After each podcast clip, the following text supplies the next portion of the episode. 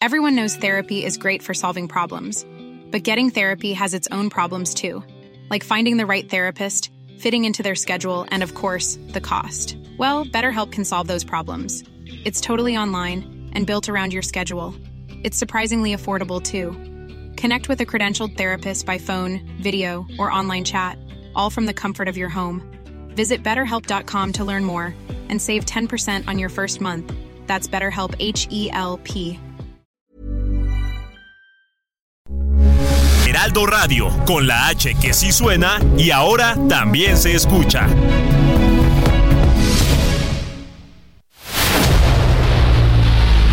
El dedo en la llaga. Había una vez un mundo en el que nadie creía. Un país de historias inexplicables. Una nación con personajes asombrosos. Santo Tomás tenía razón. Hay que ver para creer. El México increíble, las verdades que duelen, la voz de los que callan, el dedo en la llaga. Infórmate, diviértete, enójate y vuelve a empezar.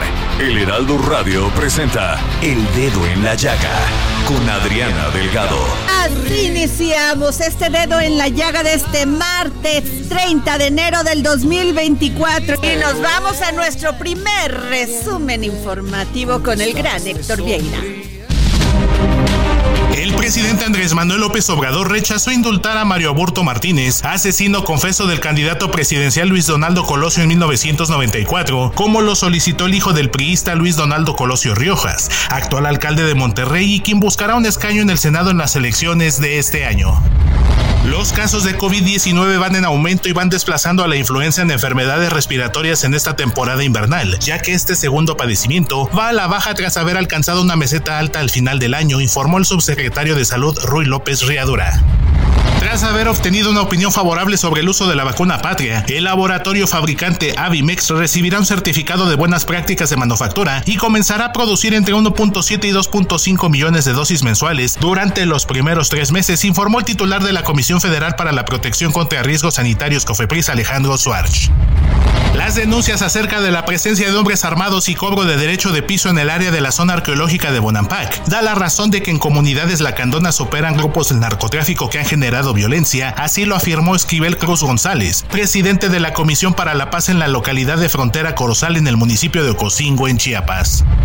Unos cuantos choferes de taxis y camionetas colectivas de pasajeros reanudaron actividades ayer en Taxco de Alarcón en Guerrero, en medio de un despliegue de seguridad en el cual participaron los tres órdenes de gobierno.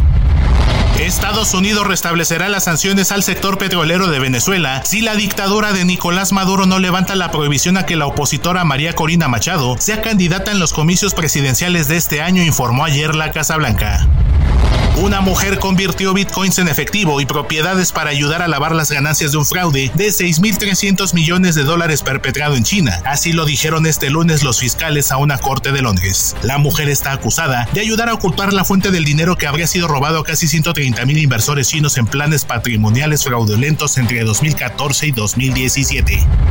Salvo cinco entidades, Zacatecas, Tamaulipas, Nayarit, Baja California Sur y Guanajuato, la mayoría de las economías locales tuvieron variaciones positivas durante el tercer trimestre de 2023. Así lo reveló el Instituto Nacional de Estadística y Geografía, INEGI. El peso inició la sesión de este martes con pocos cambios, mostrando una apreciación de 0.01% y cotizándose alrededor de 17 pesos con 22 centavos por dólar, con el tipo de cambio tocando un máximo de 17 pesos con 23 centavos y un mínimo de 17 pesos con 17 centavos por unidad.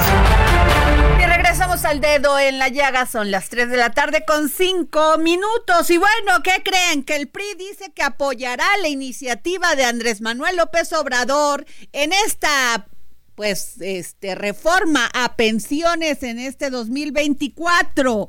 Y el senador Damián Cepeda hace unos días en su en su X, Twitter o redes sociales, como le quieran llamar, dice, mi opinión sobre la propuesta de López Obrador de incrementar pensiones, ¿quién en su sano juicio estaría en contra de darle una pensión justa a los mexicanos? El tema es encontrar cómo sí sería posible, no solo en discurso. Y tengo en la línea a Damián Cepeda. Senador, ¿cómo está? Buenas tardes. Buenas tardes, como siempre, qué gusto me da poder platicar contigo y con todo el auditorio. Pues tú dices, nadie, nadie que no esté en su sano juicio quiere, pues este, no desearía que los mexicanos tuvieran una mejor pensión. El problema, senador, es que la inflación, ¿de dónde se va a sacar el dinero? Ah. Esa es mi pregunta. Fíjate que, a mi comentario lo hacía y lo hago en términos de cómo abordar al presidente López Obrador. O sea, creo que el, el presidente López Obrador, pues a veces, no a veces, casi siempre trae un día de campo. ¿no? Con la oposición, o sea, él suelta temas y, y, todo el mundo se mueve, ¿no?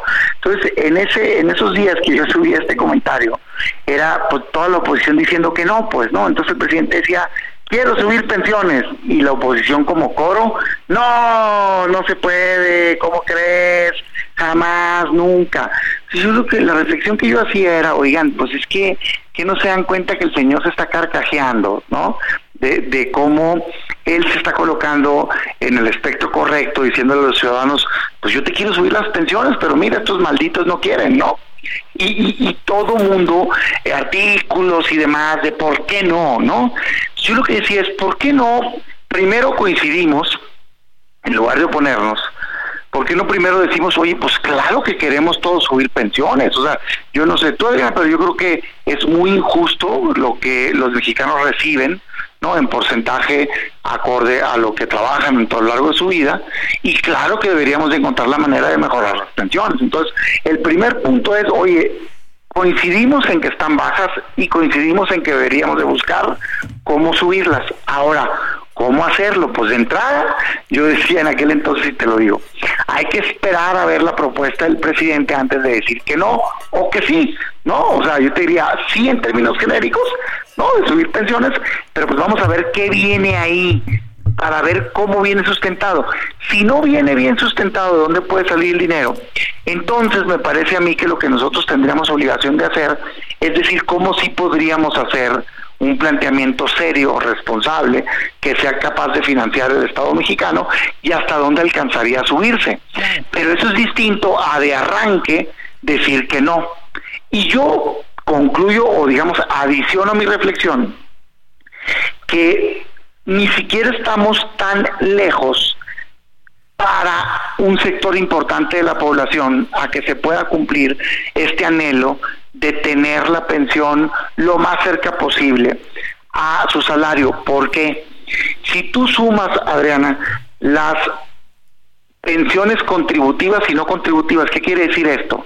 Lo que la gente le va aportando y el patrón y el gobierno, que luego se regresa como pensión, ¿sí? De un trabajador formal, más lo que ya se entrega de pensión no contributiva, que es la pensión de adultos mayores, y si te fijas en el promedio de salario de la mayoría de los mexicanos, te vas a dar cuenta que el reto, si bien es importante, no es como todos nos imaginamos, pues, de que, ah, es que hoy les están dando el 40%, menos de la mitad, en fin, y nos falta todo lo demás. No, espérate, es que el Estado mexicano ya está aportándole una parte. ¿Por qué te digo esto, Elena? Porque, contrario a lo que piensan muchos, la mayoría de la gente que está dada de alta en el IMSS, o bien si sacas el promedio de lo que gana el mexicano, te vas a encontrar con que no es una cifra estratosférica, pues. Claro, para un sector de la población sería muy difícil llegar a un porcentaje casi el 100%, sin duda, pero para el famoso Pareto 80-20, para la mayoría de la gente, es un reto que creo que bien valdría la pena que pongamos todo el talento para buscar resolver tanto por el lado de la pensión que se aportas como el lado de la pensión que ya te aporta el gobierno por parte de impuestos. Híjole, pues sí, es definitivamente este es un tema que va a generar mucho debate porque pues estamos en una elección, en una elección donde puede ser utilizado como discurso político.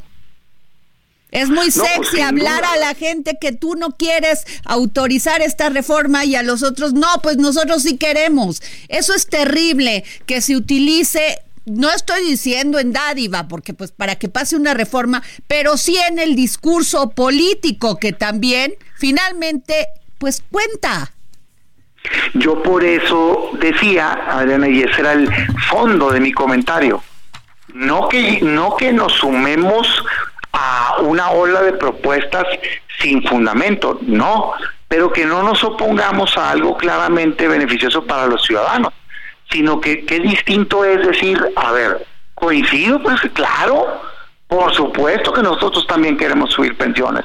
Ahora, vamos haciendo público de cara a la nación cuánto nos va a costar, cómo se puede hacer, de dónde vamos a sacar el dinero, a qué se lo vamos a quitar y entonces no engañemos a los mexicanos. Pero estás en el debate del cómo sí, pues estás debatiendo soluciones, ideas, no estás tú aferrado simplemente al no, no se puede y no sé qué. Y el presidente, yo les decía, pues le encanta de, desayunar ahí sus tamales de chipilino, no sé qué fregados de, siempre saca. me lo imagino perfecto, así cortando y yendo la tele o la radio, escuchando, riéndose, ¿no? ¿De, de, la falta de habilidad, pues, de cómo le estaban contestando en ese momento, pues, ¿no? Que era así como un al unísono no, no se puede. Él dice, pues qué feliz estoy. Ahora, si quiero, ellos no claro. Pues, Ahora vamos a poner una, una, un punto en la mesa, Samuel Prieto, en este contexto. El tema es que, ¿de qué sirve que le, que le suban a los adultos mayores la pensión? Bueno, a todos aquellos que nos vamos a pensionar. Sí, sigue la inflación como está. Así es. La carestía en medicinas, la carestía en hospitales, la carestía en alimentos. O sea, ¿de qué nos sirve que nos suban ese dinero? O sea, a los pensionados, que les den una mejor pensión, si no les va a alcanzar. Claro. Sí, eh, digo, evidentemente también tiene mucho que ver con eh, cómo estamos eh, administrando como país los recursos financieros. Fíjate, un datito que muy pocos dan a conocer, este, y, sin embargo valdría la pena apuntarlo, y es el hecho de que la masa monetaria que evidentemente administra el Banco de México el año pasado subió o creció el doble de lo que creció la inflación, lo cual significa que también estamos financiando imprimiendo dinero, aunque, aunque, aunque no se note, ¿no? Sí, mira, a ver, yo coincido con ustedes que hemos tenido un problema muy fuerte de inflación, de hecho en el mundo, ¿no? Eh, principalmente por temas que tuvieron que ver en su momento con cortos de producción o de acceso a ciertos productos a nivel internacional, con tema energético, con distintos temas. No parecería tener un impacto directo el aumento del salario mínimo porque, pues yo se los digo mucho, doy clases, le digo mucho a mis alumnos, pues más allá de lo que dice el gobierno, la verdad es que las cifras registradas en el IMSS, eh, solo alrededor de 160 mil personas ganan un salario mínimo en México, de los formales. El informal, pues no les relevante el salario mínimo, porque ¿quién, quién anda viendo cuánto le pagan al informal? Nadie, ¿verdad? O sea, pues no, no, no, está en el mercado formal. En el formal, el promedio es muy por encima de eso, muy por encima de eso. ¿no? Y solo 160 mil personas están ahí. Entonces, más bien es un tema de justicia y ahí sí lo comparto. tema de la pensión, a ver, entiendo. Pero no deberían de, de Damián, eh, no deberían de darle mejores condiciones al sistema de salud de este país. No, no, claro. porque si te lo vas a ir a gastar en medicinas, en ir a ver otro doctor porque sencillamente te dejan tirada en, la, en, la, en las sillas que se están cayendo en los hospitales públicos con una falta de terrible dignidad. Es indigno ir a un hospital público. Claro. Yo por eso creo que la manera en la cual nuestra oferta política puede ser atractiva para el ciudadano es no pelearse con algunas temas que parecen de justicia histórica y que traen un beneficio al ciudadano, ejemplo, la pensión de adultos mayores, pues yo diría o yo digo, a ver, en eso yo estoy de acuerdo, pues si voté a favor, qué bueno, pero no está cumpliendo el objetivo precisamente porque la falta de habilidad del gobierno a manejar bien la economía del país ha hecho que tu dinero te alcance para menos. La, el desastre que tienen en salud, que pasaron de tener 20 millones de personas que no tienen acceso a salud a 50 millones de personas que hoy no tienen acceso a una fuente de salud, hace que la gente, según el INEGI, ahí están los datos, ¿eh? gaste más en salud ahora. ¿Sí me entiendes? Entonces, es, ¿de qué te sirve entonces, como bien dicen ustedes, que le entregues su dinero si le quitaste otros servicios que evitaban que gastara dinero? Ah, pero entonces nuestra propuesta tendría que ser yo no solo no te voy a quitar. No le escucho esa propuesta, senador. Pues, o sea, no la, no le escucho. Tú eres pues, el único que te subes a la tribuna, pero los demás pues, parece que no existen. Pues tendríamos que estar diciendo, yo no solo te la voy a dejar la pensión, sino que además te voy a hacer gastar menos. ¿Por qué? Porque te voy a dar bien el servicio de salud. ¿Por qué? Porque no voy a evitar que gastes en educación como al día de hoy están gastando aún los papás de niños en escuelas públicas, ¿eh? Ahí está registrado el dato también en INEGI. Te voy a dar y todos los beneficios que tiene que dar un gobierno. No, sin duda. Si yo yo, mi balance a este gobierno es que es un desastre. O sea, la verdad las cosas que no lo está haciendo bien en seguridad, en salud, en educación. Pero creo que este tipo de propuestas sensibles para el ciudadano como la pensión, aumentarla, como la pensión de adultos mayores, nosotros creo que sería un error rechazarla. Me parece que es algo de justicia. sí es cierto que en México está muy bajo. Ahora, ya que dijimos que sí en el diagnóstico, la cosa es que se pueda hacer bien sin quebrar las finanzas del país. Y a eso hay que dedicarle nuestro tiempo. Que sea como sí, el debate de las ideas, de las soluciones, no el cómo no. El no, mira, hay un dicho muy famoso. El no ya lo traemos en la bolsa, en automático, todo el mundo. La cosa es buscar el cómo sí. Oye, yo te quiero invitar, querido senador, que te vengas aquí a la mesa del dedo en la llaga, porque yo te quiero preguntar de tu futuro político, de, tu futuro político, de cómo ves estos acuerdos en lo oscurito, de cómo ves la campaña, de cómo ves este la entrega de senadurías y de diputaciones, porque hay quien sí se la ganó y hay quienes ni existían y nomás por compadrazgos. En fin, pero te quiero invitar que nos aceptes. Cuando tú me digas, cuando tú me digas, madre, yo encantado la vida de estar ya con ustedes, este, ya saben que tienen todo mi respeto, toda mi admiración, entonces yo listo. Tú me invitas y yo voy. Gracias, senador Damián Cepeda, gracias. Saludos, bye, saludos. Bueno, pues ya se iba a poner, bueno, nomás que ya tenemos a nuestra invitada aquí en la línea. Y bueno, este también es un tema muy importante porque tengo la línea la diputada federal del PRI por el estado de Veracruz, Lorena Piñón Rivera porque además de ser diputada, pues también es secretaria general del comité directivo en Veracruz. ¿Cómo estás, querida diputada? Hola, mucho, muchas gracias por la llamada. Eh, espero esté muy bien y de verdad agradecerte, querida Adriana. Un saludo a todos los radioescuchas y es un placer para mí escucharte. A ver, ya veo que encabezas la lista de la tercera circunscripción para repetir como diputada federal. Yo esperaba que fuera senadora, la verdad, la verdad. Pero bueno, pues ya, o sea, porque tú has trabajado muchísimo por el PRI, has dado la cara por el PRI cuando nadie la quiere dar, esa es la verdad. Pero ahora estás apoyando a José Francisco Yunes Zorrilla a la gobernatura de Veracruz está compleja, es difícil. O sea, Rocío Nale se autoproclama Lorena Piñón como ganadora. Pues mira, decirte primero que nada, estoy agradecida con mi partido eh, y estoy agradecida con la militancia por esta gran oportunidad para reelegirme como diputada federal. Estoy muy feliz por ello, porque eh, es un gran reto y más en, en este año es un gran reto eh, lo que viene. Y, y, por otra parte, comentarte en, el, en lo del tema de Veracruz, comentar, ahorita, es que ahorita estamos, este, me aparté un poco porque estamos ahorita en el tema de la plenaria y este decirte del tema de Veracruz que bueno, eh, han sido puras mentiras las de esta señora Nale y, y, la gente, los veracruzanos no nos están engañando ni nos pueden engañar. Eh, los veracruzanos sabemos quién es quién y, bueno, pues ella eh, inauguró varias veces una refinería que no refina. Dijo que como secretaria de Energía la aclamaron los representantes de los países, de, eh, la Organización de los Países Exportadores de Petróleo, cuando sabemos que fue mentira. Fue una burla nacional e internacional eh, este, en, en ese episodio.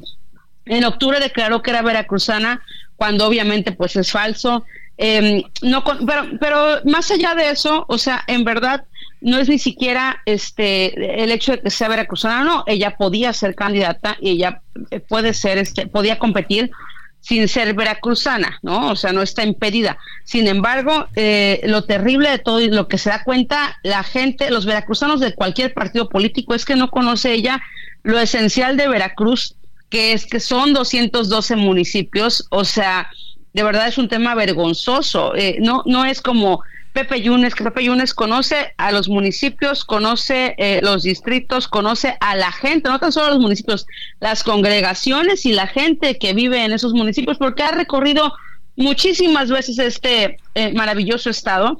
Y Pepe Yunes es un veracruzano de verdad, que ha bajado muchísimo recurso para el estado de Veracruz. Ella, eh, un ejemplo bien, bien rapidito para hacer la comparativa. Este, Rocío Nale eh, apoyó para que en, Tabasco no se pagara la luz. Eso no lo pudo hacer ella ni siquiera. Y, bueno, y lo hizo por, por, por Tabasco y lo hizo por su, su ciudad natal allá en Zacatecas. Pero eso no lo pudo hacer a, a Veracruz. O sea, eh, siendo secretaria de Energía, no hizo absolutamente nada por Veracruz ni por los veracruzanos. Entonces, pues ya saben eh, los veracruzanos eh, quién es Rocionale, ya saben los veracruzanos porque conocen perfectamente quién es Pepe Yunes, es un hombre honesto, trabajador. Ok, diputada, pues pero ¿cuál es entonces el mecanismo? ¿Cuál es entonces el mecanismo? Es decir, eh, si revisamos las encuestas, eh, Rocío Nale, pues sí parece tener como que una ventaja bastante amplia con respecto a eso, pero... Eh, las encuestas reales. Ok, sí. Ahora, sin embargo, lo que, lo que sí queda claro es que, bueno, tampoco el gobernador veracruzano tiene como una muy buena imagen frente a la población. Eh, la ex secretaria de Energía, como usted describe, pues bueno, también tiene bastantes negativos. ¿Cómo explicar eh, cómo se está dando este fenómeno y cómo ustedes eh, dentro de la oposición piensan revertirlo? Bueno, quiero decirte que los, los principales este, promotores que tiene eh, Rocío son los que más nos ayudan a nosotros, ¿no? O sea, ahí vemos ahí un exgobernador tuiteando este, que apoyen a Rocío Nale, un exgobernador en la cárcel. O sea, este... Ah, e, esa sí está buena. ¿A poco Duarte anda tuiteando? ¿Tampoco tiene ganas todavía de... Bueno, sí, ¿verdad? bueno, ahí dice que no de dar de comer porque sigue la misma.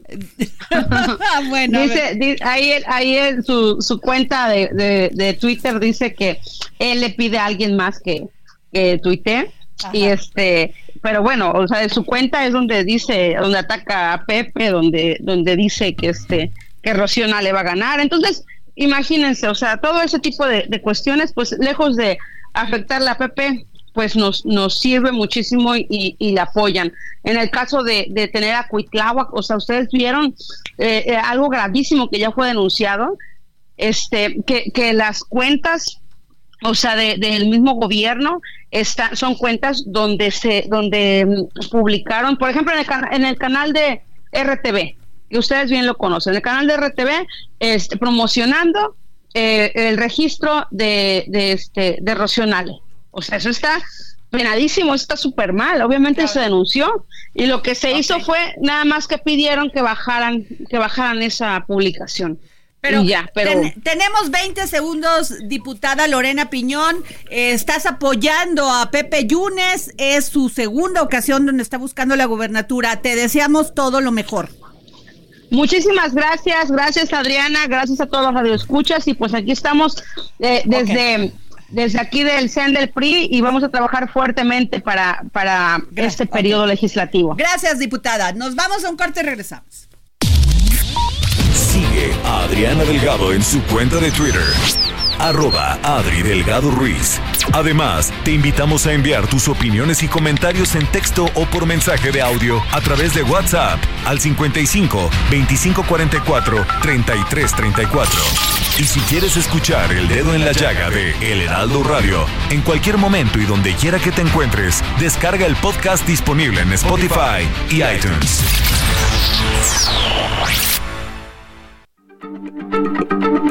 Heraldo Radio, la H se lee, se comparte, se ve y ahora también se escucha.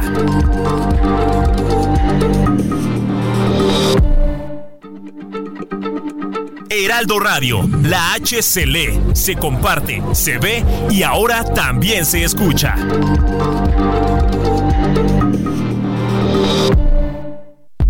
Sigue a Adriana Delgado en su cuenta de Twitter en arroba Adri Delgado Ruiz. Y envíanos tus comentarios vía WhatsApp al 55 25 44 33 34 o 55 25 02 21 04. Millions of people have lost weight with personalized plans from Noom, like Evan, who can't stand salads and still lost 50 pounds. Salads, generally, for most people, are the easy button, right? For me, that wasn't an option. I never really was a salad guy. That's just not who I am. But Noom worked for me. Get your personalized plan today at Noom.com. Real Noom user compensated to provide their story. In four weeks, the typical Noom user can expect to lose one to two pounds per week. Individual results may vary.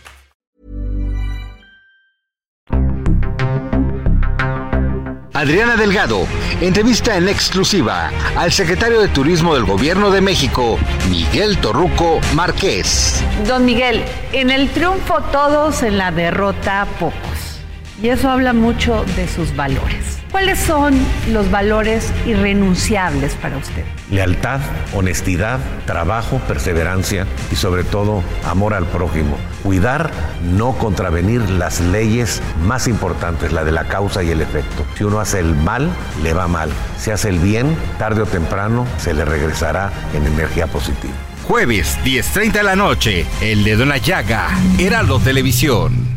Y nos vamos a nuestro segundo resumen informativo. Ah, no tenemos. Bueno, bueno, aquí todavía lo tenía, pero les, bueno, a ver, Fíjense, esto es una sección que me da muchísimo gusto y yo agradezco profundamente a la UNAM que comparta estos boletos con nosotros, que tenga la confianza de saber que los repartimos, que los entregamos a las personas que nos escuchan.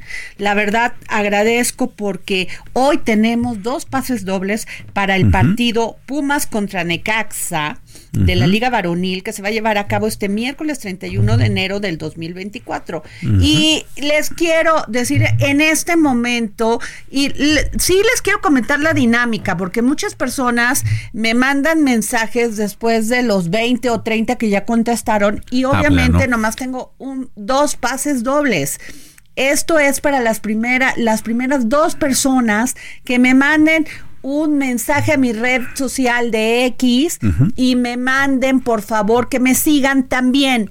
Y esta es la frase con la que se pueden ganar estos boletos y quiero saber quién la dijo, Samuel. No estoy de acuerdo con lo que dices, pero defenderé con mi vida tu derecho oh, a expresar. Gran frase. A los dos primeros que me envíen esta, este mensaje en mi red social. Sami, oye, sin duda alguna, el tema que hablamos con este, con, con Damián Cepeda es vital. Tú, tú, y yo lo hemos hablado. De nada te sirve que te digan que te van a aumentar un programa social. De nada te sirve que te digan, no, no solamente el gobierno del presidente López Obrador, sino el gobierno de Cedillo, el gobierno de Peña, el gobierno de Calderón. De nada le sirve a los ciudadanos y ciudadanas de este país que nos digan que nos van a dar mejor pensión cuando ya este, dejemos de trabajar y tengamos una edad donde ya nos vamos a retirar. Sí, no controlas la inflación.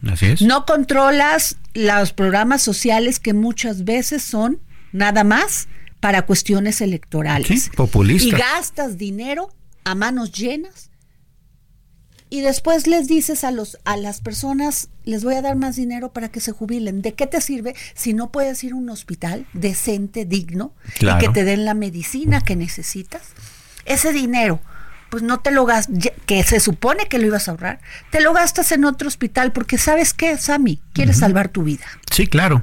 Y no solo eso, sino que además para darte ese dinero están endeudando al país, lo cual significa que a la larga habrá una crisis pues que habrá eh, tirado dos, dos cuestiones. Primero, el asunto del sistema de pensiones y segundo, que de todos modos todo ese dinero no te va a alcanzar jamás porque si estamos inmersos en una crisis, pues no la pasaremos debiéndole eh, nuestro futuro al extranjero como, como nación, ¿no? Así es, y esto no tiene, ahora sí, como dicen, no tienen llenadera y los políticos que muchos de ellos son personas muy talentosas y otros verdaderamente nada más porque le sale su, su, su esta posición ególatra de decir yo soy el, el, que va a salvar tu vida de la miseria y, la, y los miserables. Sí, pero el tema, Samuel, es de dónde van a sacar dinero. Eso sí me preocupa y me preocupa porque son mis impuestos. Claro. Si yo viese que los adultos mayores gozan de una buena salud, de, tienen los servicios de salud, cuentan con lo necesario y suficiente para tener una vida digna, Samuel, qué bueno, me importa un comino cuántos impuestos pagamos. Si yo viera que los niños que están en Chiapas no se tienen que armar para defender a su localidad y fueran a escuelas dignas a estudiar, Samuel, no me importa. A ver, lo que hace en Dinamarca es pagar 45% de impuestos, pero son impuestos que se van a la dignidad del ser humano. Sí, por supuesto. Es que eso es lo que muchos eh, eh, no terminan de entender. Nada más reciben la dádiva, pero no acaban de entender que el dinero eh, que el gobierno te da no es gratis. Ellos te dicen, yo te lo doy, este es una dádiva, es para que votes por mí. Señor, cualquier eh, cantidad de dinero que te dé el gobierno en recursos, en apoyo, en lo que sea, en realidad salió de tu propio bolsillo. Claro, claro, claro, absolutamente. O sea, nada más te está dando a tole con el dedo. Bueno, pues ahí están las escuelas. ¿Tú crees que todo lo que gastamos en impuestos no es para que tuviéramos escuelas con computadoras, con baños dignos, con, con dignidad para los niños, para que crecieran con valores, con, con valores civiles? Claro. Fíjate, el, el, el IMSS, que es algo de lo que ellos administran, es tan neoliberal, tan neoliberal, que una persona con cáncer tiene que esperar tres meses para una radioterapia. No, es terrible. Y ya no te cuento las mastografías, ¿eh? No, bueno. Bueno, fíjate que tenemos en la línea la diputada Marta Ávila, diputada local por Iztapalapa, coordinadora del grupo parlamentario de Morena y presidenta de Jucopo en el Congreso de la Ciudad de México, porque hace un llamado a no politizar el tema del agua en la Ciudad de México. Diputada, crisis en, del agua aquí en la Ciudad de México. Hola, Adriana Delgado, buenas tardes. Buenas tardes. Pues sí, mira, pues realmente eh, nosotros estamos haciendo un llamado a que no se politice el tema del agua en la Ciudad de México, eh, puesto que este pues es un asunto que nos preocupa mucho porque estamos atravesando, como bien decías, una crisis climática desde hace años y pues en todo el mundo estamos padeciendo por este problema. Por ello a nosotros pues no nos parece inadmisible que se pretenda atribuir a Morena, al gobierno de la ciudad, la responsabilidad por estos fenómenos relacionados con el cambio climático, el medio ambiente y esta sequía severa que hemos estado viviendo.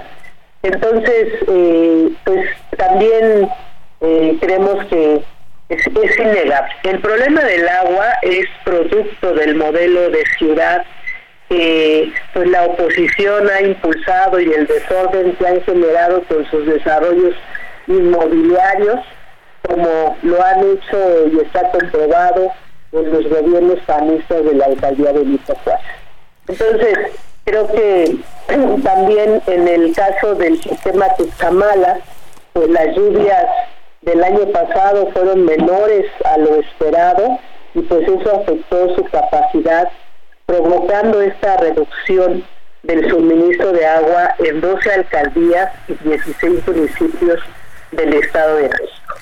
Yo quiero decirte que al respecto, pues hay que reconocer que por primera vez en la historia en coordinación con la CONAGUA y el Estado de México, se lleva a cabo este plan integral para acceder al derecho humano al agua en el Valle de México. Este es un plan hídrico que presentó eh, la ex jefa de gobierno, la doctora Claudia Sheinbaum, eh, con miras a mediano y largo plazo por la sustentabilidad en el acceso al vital, que tiene que ver con el rescate de enfermedades, diputada, sin embargo, yo le quiero hacer esta pregunta, Marta Ávila, diputada local por Iztapalapa.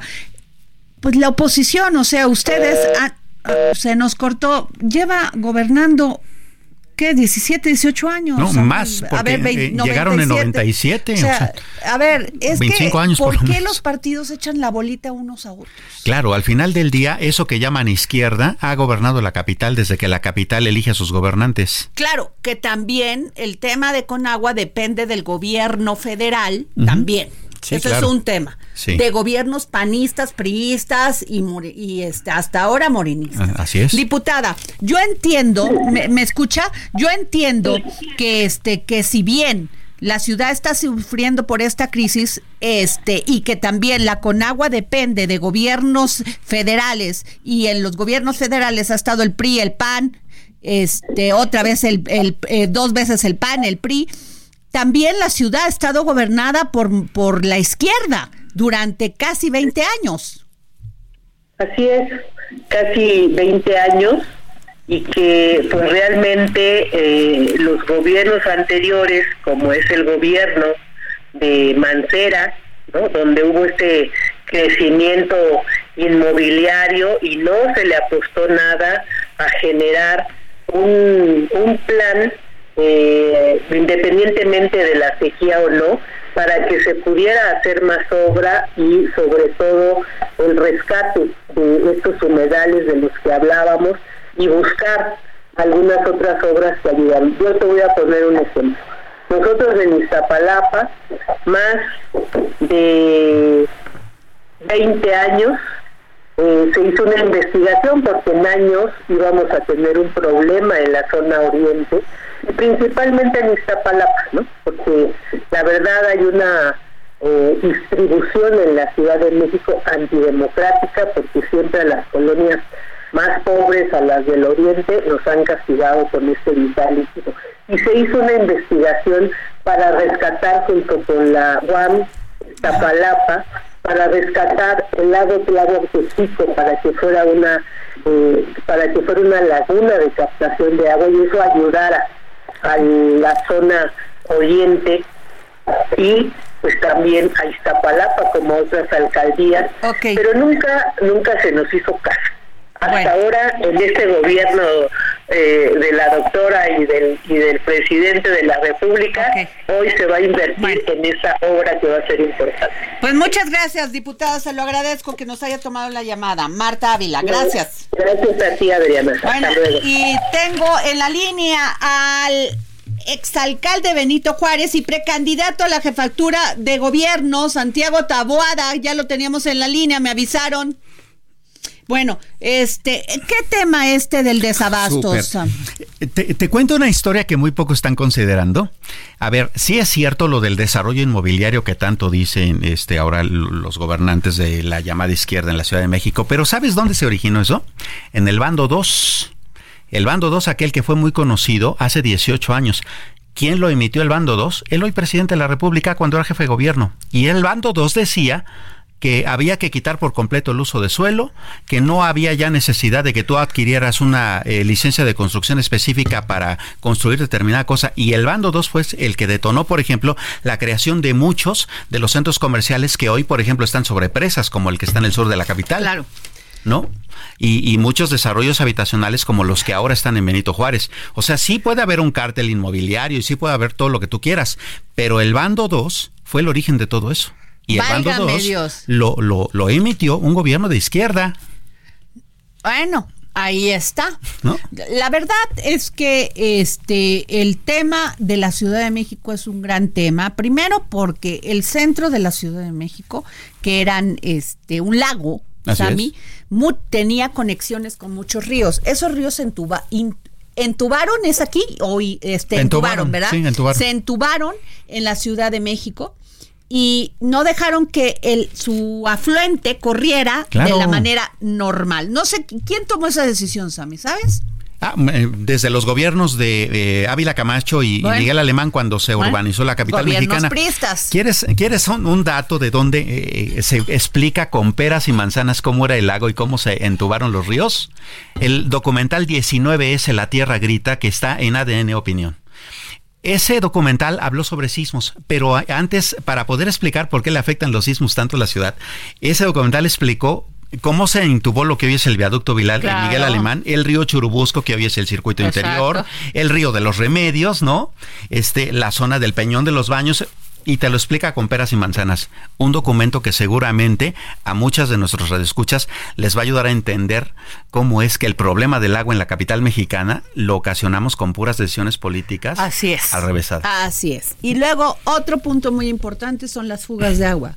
Sammy, porque, a ver, todo mundo se queja, pero nadie quiere también muchas veces en su colonia que les abran todo la, el tema del, el- de los tubos estos por donde pasa el agua. el- Así es. ¿No? ¿Es así o no es Sí, así? sí, sí. Bueno, entonces, esos son obras que cuestan y que generalmente cuestan mucho dinero y no se ven.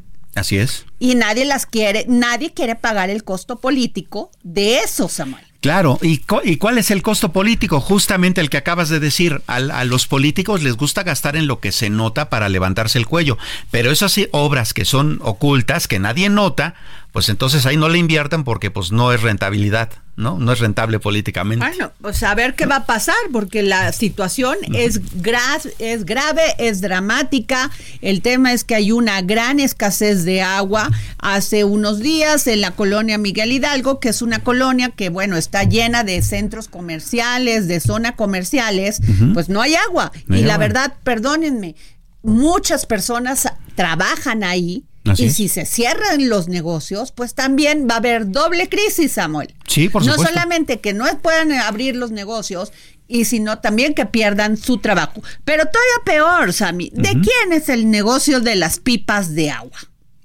por, ejemplo, ¿no? Que Porque es- ese es el gran negocio de ahora. Sí, O sea, no llega el agua, pero te vendo una pipa de agua de 800, 900 pesos en esta ciudad. ¿Quién Exacto. tiene 900 pesos para gastarlo en agua? claro.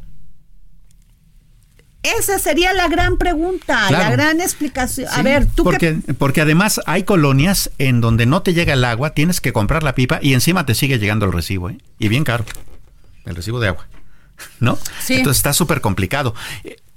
¿Por qué preocupa tanto incluso en ciertas colonias de la capital? Bueno, como, como tú eh, describías hace un momento, la ciudad, por lo menos la parte central, la parte más histórica, estaba sobre un lago. Significa que está en, en todavía más abajo que el resto de las colonias que están ya, digamos, en el inicio de los cerros, ¿no? Por eso esta palapa no le llega agua, porque está en alto, ¿no? Claro. Entonces, si a las colonias que ya están en la parte más baja del Valle de México no les está llegando agua, jamás le va a llegar Iztapalapa, jamás le va a llegar Ese Iztacalco. es otro problema de la mala planeación que tenemos en esta Claro. ciudad. Los políticos como Motín le dicen a las personas, sí, ponte ahí, no importa, no importa, tú ponte. Claro. Yo voy a negociar que te dejen, sí, pero a la hora de darle servicios, Claro. ¿dónde quedan? ¿Dónde Claro. quedan? Y los vuelven a usar de, de, de, de cuota política. Lo acabas de decir muy bien, ¿no? Pues ahí te van unas pipas, ¿no? Sí. Eh, ento- agradécemelo. votando por- Claro, claro, claro. ¿No? O sea, ¿y de, to- de dónde sale todo ese dinero? De nuestros impuestos, señores. Sin duda Yo, alguna. de una u otra forma, usted también, Samuel, pagamos parte de lo que cuesta esa pipa. Claro. Pero lo terrible es la corrupción. Que es lo que se está viendo en esta ciudad. Nayeli Ramírez. ¿Cómo están? Hola. Tina Galindo falleció el día de hoy. Esta gran productora de teatro, de, de televisión también. De veras, una mujer impresionante, de estas precursoras de, del El empoderamiento teatro. de mujeres y además en el tema, pues de algo este como, como la producción, ¿no? Sí, aparte ella hizo mucho por el teatro ahora Sin que duda. estuvimos en pandemia hizo todo este gremio, lo juntó para tratar de hacer el teatro en línea, para tratar de, de, tener este esos espacios que se necesitaban en el teatro para la sana distancia. Fue una mujer que proyectó mucho, que, que hizo mucho por el teatro en México y que aparte, eh, pues ella trató de, impulsar desde, ah, desde hace muchos años este, este Nayeli, te voy a interrumpir un momento porque ya tengo en la línea al exalcalde de Benito Juárez y precandidato a la jefatura de gobierno Santiago Tabuada. ¿Cómo estás, Santiago? ¿Cómo estás? Muy, bien, gracias.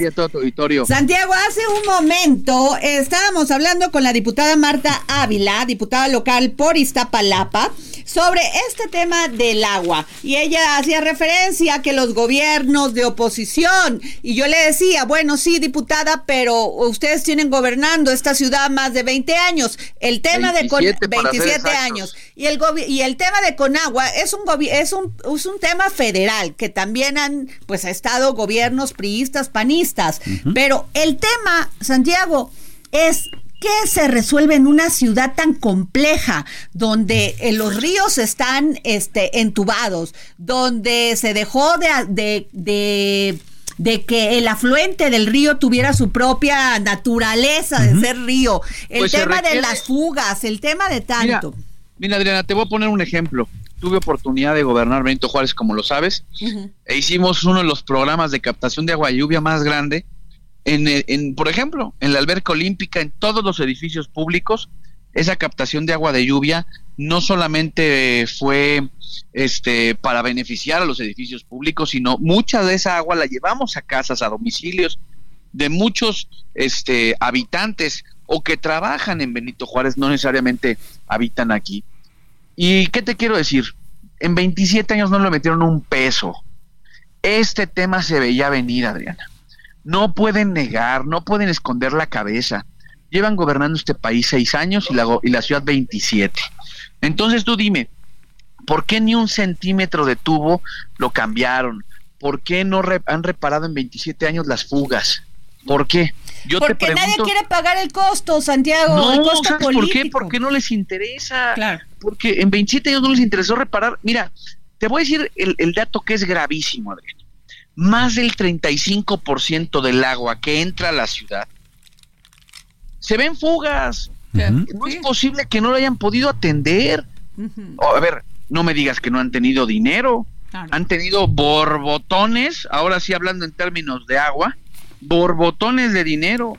Ahí están los fondos de capitalidad, ahí están las transferencias, ahí están los impuestos que todos en la ciudad pagamos y que hoy lamentablemente estamos viendo como a la ciudad le llegó la hora y ahora sí, ahora sí como dicen, muerto el niño, quieren tapar el pozo. Claro, este Santiago, por otra parte, tapa con inversión, este este pozo se tapa con, con, proyectos como el que te platicaba que hice en Benito Juárez. Este, ¿por qué? Porque la ciudad ya llegó. Hoy el Cutzamala ya a partir del abril no le va a dar un solo litro de agua a la ciudad, un solo metro cúbico de agua le va a dar. Claro, Santiago, hablábamos también hace un momento con respecto a este desorden de que de repente también acusan, ¿no? Este, entre unos y otros el desorden eh, que se dio en el crecimiento urbano, pero hablábamos un poco del origen en el aquel llamado bando 2 de hace 18 años, ¿no? Que pues al parecer también ocasionó bastantes problemas con el asunto de cómo se administra tanto el espacio territorial como justamente la, la, dotación de servicios como el agua. Mira, eh, precisamente porque a esta ciudad le faltó planeación pero el crecimiento no tiene nada que ver con las fugas. es decir, ¿por qué tienes en el mundo zonas desérticas con agua?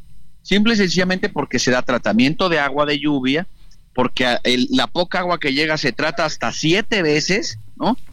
Y, y, el crecimiento de una ciudad no tiene que ver con que tú no hayas invertido en que el agua que llega a las casas sea de buena calidad, que el agua que llegue a las casas pase por un tubo que, que no sea de 1950, ¿no? Este, esa es la realidad. Y entonces, ¿dónde están todos estos recursos? Todos estos recursos, todos estos eh, que dieron, estos desarrollos que dieron a, la Secretaría de Finanzas, ¿dónde acabaron? Son tonel son millones de dólares. Así es. Eh, ¿Dónde acabaron? En, en, en, las manos de los peores gobiernos. Mira, esta ciudad está, eh, tiene todo, esta ciudad tiene a la gente eh, la mejor infraestructura cultural, deportiva. Eh, bueno, esta ciudad lo único que no tiene es un buen gobierno. Eso es, eso es lo que le falta a esta ciudad. Santiago, tenemos 40 segundos. ¿Cómo va tu campaña? O bueno, pues ahorita, estamos en la intercampaña. En la sé que no puedes hablar, pero, pero, dime cuál es tu sueño. Pero que esta ciudad no le falte ni seguridad, ni agua, ni un hospital en el que te atiendan y te puedan dar una medicina y un médico como el que en cualquier otra parte del mundo hay. Y, y eso la ciudad lo puede tener. Muchísimas gracias, Santiago Tabuada. Gracias, precandidato a la jefatura de gobierno. Pues ahí está dicho. Tina Galindo, Nayeli. Pues hoy la están velando, ya habló Daniela Roma, se ve bastante afligida y triste porque fue su compañera de trabajo y su manager de 30 años y su gran amiga, entonces pues la verdad es que pues que descanse en paz. Muchas gracias Nayeli, nos vamos, esto fue El Dedo en la Llaga, gracias Samuel Prieto. El Heraldo Radio presentó El Dedo en la Llaga con Adriana Delgado.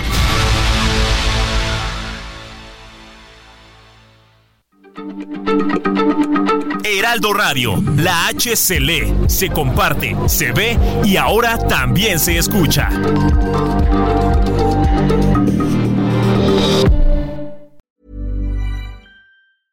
Even when we're on a budget, we still deserve nice things. Quince is a place to scoop up stunning high-end goods for 50 to 80% less than similar brands.